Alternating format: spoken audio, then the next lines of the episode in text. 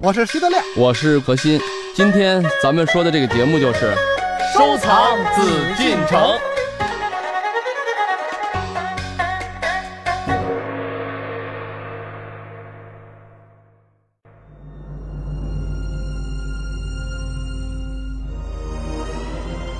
紫砂壶到了清代得到了更大的发展，而受到茶文化的影响以及文人的参与，清代紫砂壶，尤其是清三代紫砂壶，更是技艺精湛，名家辈出。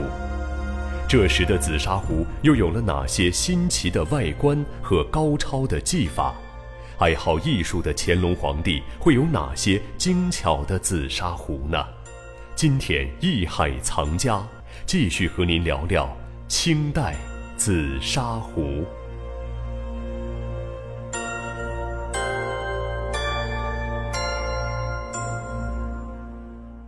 欢迎各位继续关注我们的艺海藏家，这里是收藏紫禁城，我是永峰，我对面的是大家非常熟悉的何时人耶组合，嗯来向大家问好。大家好，我是何鑫。呃，我是徐德亮。今天我们继续来和大家说一说紫砂壶的话题哈。在上期节目当中呢，我们和大家了解了什么是紫砂壶，它们有一些什么样的特点，明代宫廷当中有哪些比较具有特点的紫砂壶。当然，在这儿呢，我们何老师也希望呢能够给大家呢提个醒儿，您来说说您想跟大家说什么？明清的紫砂呢，咱们就公认的啊，就是从明代的供春壶开始嘛，嗯已经有了就是标准确切的起始年代。但是呢，这里面我们也想跟大家说一下什么呢？因为一直以来啊，被文人墨客啊所喜欢，然后呢，喜欢之余呢，当然说现在由于收藏的炒作，以至于这个紫砂呢，现在不管怎么样啊，它的经济的这种趋势啊，使得本来存世很少的明代紫砂，因为在故宫的宫廷里头。像供春壶啊、石大彬的壶啊等等这些名家壶，嗯，包括你说其他博物院，像南京博物院出土的最早的那件 提梁壶，这都是有明确记载的，时代都没有问题的。但是这些壶存世非常少。嗯现在目前我们所能得到的这些讯息的话，在各大博物馆也不超过这么几十件。嗯，当然说，其他博物馆可能零碎的有，加起来百十来件都是有的。但是别忘了，这是咱们目前所能认可的全中国的藏量。但是其他你说民间有没有？理论上肯定会有，但是少之又少。难于鉴定是吧？鉴定起来的难度在于什么呢？因为数量很少，实际也不难。首先，你的沙质、你的器型、你的工艺能不能到咱们所现在看到的这个呃博物馆级的紫砂壶的水平？这是第一点。如果你想，咱们民间又有很多把同时期的这样的紫砂壶，那实际上是从这个特点来说，从这个呃流传的效果来讲是不太可能的。因为什么？因为紫砂壶的诞生之初就是为了把玩，就是一种创作，慢慢的进入到宫廷。当时毕竟啊，跟那个同时代的瓷器呀、玉器呀、什么其他的收藏品类书画，那就没法比。以至于在民间他得不到重视，就那么有数的一些宫廷的一些王公大臣、一些人他会玩这个东西，他会懂，因为它的产量少。嗯矿首先得有一个开采的问题，说技术原因，以至于真正的明代紫砂在民间流落的可以说是少之又少，而嗯动不动现在咱们的玩家就是我有一把十大彬的壶。希望大家别掉到这种功利的圈子里头。就跟说我家有一个汝窑的整器，对，说这个话的同时，大家一定要分析，嗯，为什么我们今天在讲明代的壶？明代的壶，故宫所确认的都不多，像施大彬的无非十几把。那我想，咱们说宫廷的这种集全国之力的收藏，况且如此，咱们私人经过几百年，您的手里还真的能有吗？真正的收藏都在民间，好东西谁往宫里送呃，啊？说一个很有意思的事儿啊，就前两天我去珠海出差，一个在香港的一个名医住在半山，咱们前些日子拍了一个鸡缸杯，带了一点冲，就带了一点点小的那个伤的啊，还不是一个纯的那个完整器，二点八个亿。嗯可是这位藏家手里有多少鸡缸杯？故宫的鸡缸杯有多少？不到十件。台北故宫有多少件？八件。两地故宫加起来鸡缸杯十几件吧。那位老先生有多少件？有三百多件。哇，富可敌国，我们就想想这个事儿现实吗？不现实，那都是宫廷皇帝不舍得玩了。珐琅彩，故宫几十件，台北也有几十件，加起来百十来件。一位老先生藏家一千五百多件完整器，可能吗？不可能。就是如果大家理解了他的理论，理解他的这个渊源，就如同咱们明代的紫砂一样。所以千万要理智，这个就是我对大家的一个忠告啊。因为咱们聊这些节目啊，包括咱们谈这些东西呢，毕竟啊，现在咱们脱离不开市场，对嗯，就是我们聊知识，大家喜欢，但喜欢的同时千万别掉进去。对，咱们这期呢就和大家来说一说清代的紫砂壶。清代呢，紫砂壶应该是呈现一个盛世的局面哈，很多人玩，文人玩，市井阶层玩，皇帝玩，四个字形容啊，嗯绚丽多彩。嗯也就是说啊，明代的紫砂是什么？开创期。咱们最早说的贡春壶、石大彬啊等等这些名家壶，那就属于什么？就是它的开创。因为咱们古玩界啊标准的认可来讲，应该是把贡春壶作为紫砂的一个创始嗯啊。虽然紫砂这些东西有，嗯，我们都考古挖掘有这种历史实证，但真正作为紫砂壶、把玩艺术品，供春我们认为创始了。这个是大家要清楚啊！当然，您现在在古玩市场的潘家园，供春壶三把，您挑一把，挺精益的啊，这些事情。然后呢，咱们明代的东西咱们也讲了，从胎质、从器型啊，嗯从它的这个纹饰啊，包括从它的整个这个当时对社会的影响力来说，嗯影响有限。工艺呢简约，但是呢相对来说跟清代比嗯肯定有些普通。这个东西呢，包括选砂的砂质、砂料没有那么丰富，这就是咱们上期讲的一些明代的一些基本特征。这是跟清代的鼎盛时期相比。如果跟咱们现在社会上的仿制品比，为什么我们现在这叫做粗大明啊？就是一行话啊，收藏。可是大明粗吗？不粗，分跟谁比？如果你要是跟现在咱们外面市场上看到的东西，那就太精湛了。因为毕竟那个时候的创作艺术是有生命的，是凝结着一代一代艺术家啊他的创作，这个是无可厚非的。只是跟他的下一个时代，比如说清代比，那它的工艺特点不一样，我们就简称为粗。所以说，好多现在市场一些仿品呢，真粗啊！他说粗大明吗？那我明代东西粗，嗯糙，不是那个概念，这是有区别的，对吧？简约这种粗犷，跟它的所谓叫做简陋，跟这种所谓叫做就不不是一个概念，对嗯凌乱，不是一个概念。嗯，清代的这个紫砂呢，那就挺丰富的了啊。对其实清代紫砂的盛行和皇上的喜欢是不无关系的。首先，皇帝喜欢它，引起了这样一个风潮，是吧？对这个里面从历史来讲啊，嗯它一方面啊就是固守着满族。你知道这个清代有意思，它是什么？第一，不允许穿汉服，嗯旗人，这是他对服装的要求。为什么？他就怕我们的民族被汉化，嗯一定要说满语，服饰满语，包括什么？一定要会骑马，要去狩猎。这要保持这种所谓民族性啊。另一方面，他又非常极端的崇拜于这种中原的文化，以至于他对中原文化的涉猎啊，到什么程度呢？书画，你看从宣和画谱开始，咱们说那时候宋以后嘛，这种中原的文化，咱的书画。从建筑来讲，他用的明代的房子，嗯，对？吧？啊，这宫廷，也就是说什么建筑啊、诗歌呀，包括像刚才咱们说的这个艺术的东西，那就是什么陶瓷。嗯，后来发现了一个什么东西？紫砂，就是他对每个方面的东西，他都极端的去学习、去发展。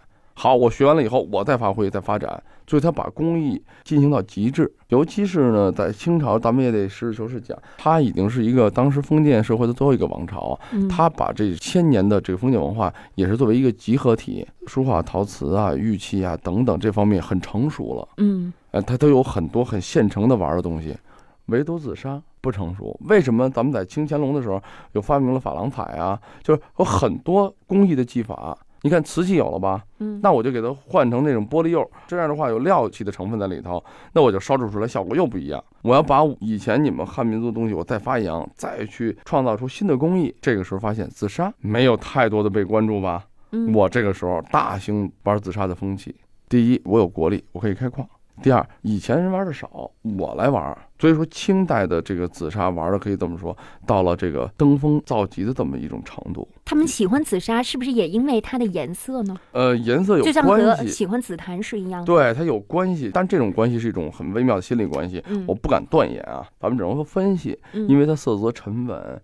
有内涵，对吧？紫砂没见过白砂吧？没有嗯，它有真材质、材质和工艺。瓷器你已经玩到家了，你无非是在纹饰上、在图案上、在一些釉料上去变化一下。但是紫砂就不一样了，紫砂器物有粗砂、细砂，然后呢有文人的壶，就是老百姓也可以玩，因为那时候已经成风了嘛，老百姓可以玩，这叫市井壶。嗯文人壶，什么这个所谓外销壶还有就是最重要的宫廷的皇家御用壶。嗯因为他的这种对文化的推广，就是皇帝玩什么，大家都可以去玩，这个那是少数民族的一种特征，不像清以前很多。为什么？你看以前的御窑，嗯那外面是不可能见、不可能有的，不允许你有。当然，它也在保留了一些东西，比如珐琅彩，你外人就玩不起，你也玩不了。你的釉料你进口，我是从通过十三行以前的那个康熙的时候的那种口岸嘛，十三行口岸，你根本就到不了你普通市民，到不了你官员家里头。为什么皇帝我就进了这么十斤釉，我这宫廷还要用呢？你就没法少，就纯属宫廷。而紫砂呢，它就是大家都可以去玩，但是我玩的是什么？那所谓这个宫廷的时候，这时候就会说了，他就玩材质，嗯好的老的砂料我要，对不对？这是一个材质问题，工艺嗯我要谁给我做的？就是石大彬现在他生活在明代，如果生活在清代的话，那好，你就是宫廷的画家。所以你看这个紫砂的工艺，在这个雍正之后是什么个方式呢？我设计皇帝定出器型来以后，因为在宜兴嘛，那我就在江苏那边做出素摊儿。当时采完了沙以后，我不运过来做，做好了这些器型之后，运到北京，北京再画彩、雕工、烧制。因为我的图案是皇帝要定的，您这个做了一个素摊儿以后，我往上刻呀，往上雕啊，往上堆呀，你堆成什么图案呀？皇帝要批的，是要看的，可见他对紫砂尊重啊，或者他的这个所谓就喜欢的程度，嗯对吧？他是要亲自干预这个，做完了以后，那好，你给我烧制出来，嗯但是紫砂就是他如果雕那个类似摆件的东西啊，就比嗯方说那个壶嘴上雕个什么龙头啊什么的，嗯，还是挺好看的，因为它是雕塑嘛。嗯但是就在壶壁上刻字儿、刻画儿，好像，反正我见好像没有太细致的，它跟哎瓷器不一样，是不是？你比方说在瓷器画瓷就可以画得很细致，但是刻紫砂好像就没有刻特细致的。刻瓷我也见过特细的，比方刻一个笔洗旁边刻一龙头啊什么之类的，刻得非常细。但是紫砂好像就刻不了这么细。和它的材质是不是有关系？那肯定有关系。嗯这个我不知道德亮见的刻瓷是怎么个情况啊？就是刻瓷呢，也分它的底摊儿、它的釉面儿是什么个效果，你才能有些釉你就刻不了细，它会崩开茬儿；嗯，有些薄釉，然后它软，你就可以刻得细。这个东西呢，到时候它的影响。那紫砂实际上也一样。呃，我不知道这个概念是什么啊，嗯因为我们也见过不少紫砂刻呢，是本身里面属于简单、最朴素的一种方法，对于他来讲是比较容易的。刻瓷什么？嗯刻瓷它是烧完了这个瓷器的成品之后，它有釉嗯有摊儿的结合，你刻起来就是刻瓷也是一门技术啊，嗯比较难的。那这个紫砂就不一样了，它本身在打完身头，本身它在做完器型之后可以直接刻，直接对雕刻这个工艺来讲，它是最简单的。但是嗯有一个什么问题？刚才德亮说的有点说可能会觉得糙，是因为它刻完了会烧，这个温度的变化，对吧？为什么你说瓷器看不出来？因为瓷器什么会挂釉了。对嗯。但你在刻的时候，它已经不存在变化问题了。这就是有这么一个小问题，就是它温度会有变化的。虽然说古人已经研究的很好了，所以它刻来说，对他来说肯定可以刻得非常精美。嗯但是如果你要考虑到它温度变化，就比如说你像细节的线条，你是做为什么咱们说在紫砂上做堆塑、做雕件儿没问题，嗯因为那是在台面上做起来的，我再另做一个东西，嗯对吧？但是你原来的壶壁呀、这种东西就这么厚了，你再给它刻薄了，冷热的热胀系数就不一样了。嗯就会影响效果。所以说呢，德亮观察的挺细，但是我要告诉大家，就是在这方面呢，它是会有一些影响，嗯但是呢也算精美。所以咱们大师为什么好多人说，哎，我在紫砂上看见刻的少，也就因为这个原因，大家不去触碰，但是宫廷会有。清朝政治来讲啊，虽然它鼎盛过康乾，但是毕竟跟历史长河来讲，它不算最鼎盛的时代，它也不是说多强大，比起元代它的这疆域又少多了等等。但是呢，它确实在工艺美术方面，清代可以达到了一个历史的最高最高峰，嗯，因为它站在了这个巨人的肩膀上，对吧有？前代那么多积累，对，嗯这么多积累，所以他在紫砂，他的他为什么说最高峰呢？他创造了很多同样材质、同样的这种物件、同样的东西的不同的工艺技法。嗯珐琅彩啊、洋彩啊，包括紫砂的一些堆塑啊、雕刻呀、等等啊，嗯，都创造了一些很惊人的技法。对这是清朝这个历史留给我们的一个很大的财富。而且我觉得，尤其是康熙皇帝特别爱创造哈，他曾经在这个紫砂摊儿上呢画珐琅，这也是挺有意思的一件事儿哈。就是既然有了这个材质以后，它嗯可以勇于尝试嘛。嗯珐琅是很贵的，紫砂本身也是矿业，也不便宜。咱们说老百姓手里都玩不到最好的，但是他可以把很好的这个紫砂当做一个底儿，在上面画珐琅。那当然说这个工艺对于他来讲没有成本的考虑，只有创新，只有技术，只有这种材质啊，只有这种意识的考虑。嗯，我能不能想到？我能不能实现？德亮，你们家那个紫砂壶是什么样的呀？就是实用器嘛，几千块钱的，嗯但是我一个月之内菜了四把，配了四把以后，他没太心疼，可见这紫砂是很贵。不是没太心疼，就是我就觉得它跟我没缘。完了，别人都说是不是你们家猫给菜的呀？嗯我说真不能推到猫身上，哪一把都是我自个儿是手拿的时候，哎就菜了，不知道为什么。而且我还特地的观察了一下，我有一把用了六年，正好菜了。我看那个剖面啊，嗯它就是从外到里，慢慢的会有渐变，颜色的渐变。最外边的就是深，特别深，然后慢慢的往里沁，往里沁，然后里边的就是浅一些。嗯，从那个剖面看就特明显。刚才呢，你看德亮说一点很重要啊，嗯。他为什么刚才上一期很多听众啊听的话就知道，为什么有人玩紫砂片？我现在明白了，德亮是可以玩紫砂片儿的，嗯，因为他真菜呀、菜的多。嗯，说起这个清代的这个壶啊，德亮呢也说他现在的玩法啊，在这个清代的时期呢，刚才他讲了一个很重要，他不是碎了以后看一些渐变啊。嗯为什么皇帝那时候也喜欢呢？因为紫砂就是人嘛，越玩到以后啊，就跟咱们现代人生活水平高了，嗯注重什么养生。刚才德亮讲到一点，为什么皇帝？因为皇帝也注重养生。嗯，这些东西被他所实践证明过。第一，紫砂有它的透气性，有它的科学性，就是所谓的这种健康啊，它是嗯纯天然的，对吧？嗯它不存在什么人为加工啊，不给皇帝用的东西，您放心，不会加染料让它中毒的。所以它是第一天然透气。咱们知道喝热茶，你要一薄摊儿的，比如说咱们原来瓷器都有很薄的摊儿，嗯烫手啊，会烫手，嗯不烫手，因为紫砂有一定的厚度，对，隔热性，还有一定的保温性，对不对啊？它相辅相成的这种东西，它的特性造就了它有很多优点。皇帝说：“哎，这个东西不错，嗯我用。那我要用，我怎么办？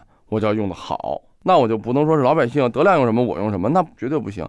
我是宫里的，我必须比德亮用得好。这就是皇帝的一种心情。当然说了，在清朝的时候，文房四宝啊，笔墨纸砚等等，任何一种工，因为古人以前玩的东西太多了，瓷器咱有五大名窑，嗯对吧？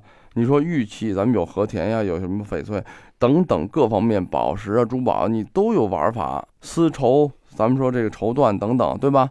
那怎么办呢？大家都在讲究，我皇帝还有什么我跟别人不一样的讲究？紫砂，嗯老百姓的紫砂就是没有这么好的水平，没有这么好的料，也没有这么好的工艺，所以这就是清代皇帝玩紫砂的一个状态，就是他这种背景、但是啊。皇上玩紫砂呀，养壶恐怕没有老百姓养的好。我看那个紫砂玩家天天啊就离不开呀，就那一把是吗？不，他有几把呀，嗯因为他喝茶不一样嘛。早上起来扒开眼睛，洗洗脸，就坐茶海那儿去了，就开始刷，然后倒水，而且每把壶都是一定是特殊的，这把就喝生普，那把嗯就喝熟普。但是这跟科学恐怕有有点违背。为什么这么说呢？都讲究养那个茶山是吧？嗯就是茶秀啊。对，呃，有这么个故事嘛，说过去啊有一个大财主，嗯特好喝茶。只要是你能懂得茶的，你上我这儿来，我就招待你。哎，结果有一天来了一乞丐要饭的，门口说：“你你你，给你点饭，你走吧，不去，我就来喝茶的。嗯”说你还懂喝茶，给你拿杯茶你喝吧。乞丐这么一喝，这茶不行啊。哎，这个家人们觉着他挺懂茶的哈，嗯，就把老爷叫出来了。老爷一瞧这乞丐，虽然说穿的破旧，但是啊，哎，架子没倒，相貌堂堂，嗯一看这个文化人儿，得那不能看不起你，把家里存的好茶拿出来了，甭冲，一看这叶子，这茶不行，哎呦呵，真懂，把最好的茶拿出来了。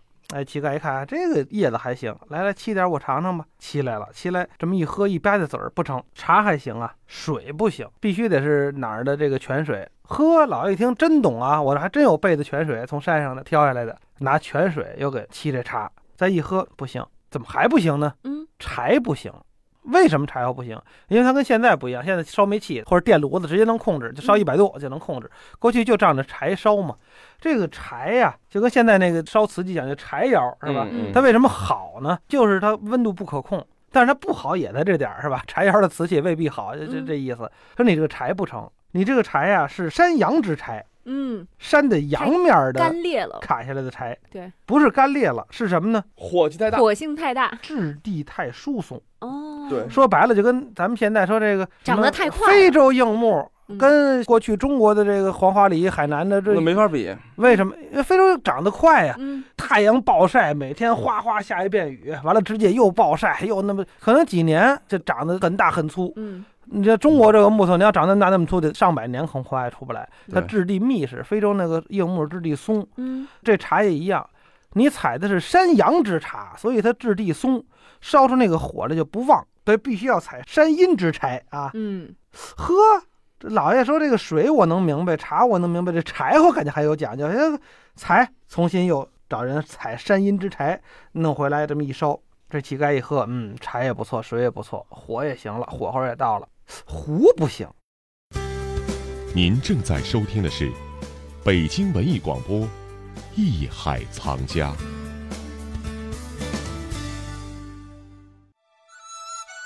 有关于茶山的故事，德亮讲到这儿，我们都会感觉好奇：这壶冲不出好茶的原因在哪里呢？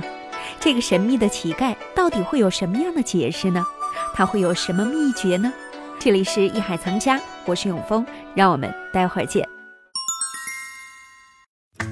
本内容由喜马拉雅独家呈现。